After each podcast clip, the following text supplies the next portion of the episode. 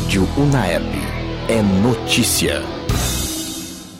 Boa noite, eu sou Julia Gato e esse é o É Notícia, edição especial Esportes. Juventus avança com vitória em cima do Barcelona. Time do CR7 ganha de 3 a 0 do time de Messi e causa alvoroço nas redes sociais. Cristiano Ronaldo balançou a rede duas vezes com gols de pênalti, fazendo com que Juventus saísse na frente no campeonato. Fãs do CR7 zoam da bicicleta que o mesmo deu em cima de Messi, e o jogo chega nos assuntos mais comentados do Twitter. São Paulo ganha no domingo e segue líder.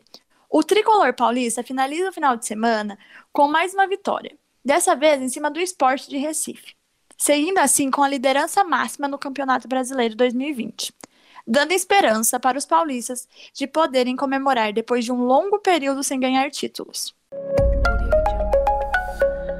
Caso de racismo no futebol causa repercussão. A partida entre PSG e Berchehir foi interrompida e cancelada, devido a um comentário racista feito pelo quarto árbitro a um jogador do time da província de Istambul. Jogo foi paralisado após tal comentário ser feito, e até o outro time se recusou a realizar o fim da partida se o árbitro estivesse em campo. Dito isso, o jogo foi cancelado e passado para a tarde de hoje.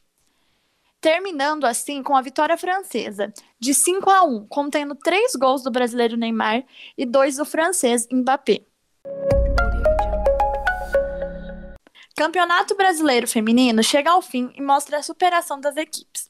Corinthians conquistou o bicampeonato feminino, vencendo o Havaí de Kinderman e demonstrou superação da equipe 100% de aproveitamento do time durante o campeonato. Jogos desta quarta-feira. Internacional enfrenta Boca Juniors pela Libertadores, agora às 9h30. O líder São Paulo enfrenta o Botafogo, que luta para sair da zona de rebaixamento, também 9h30.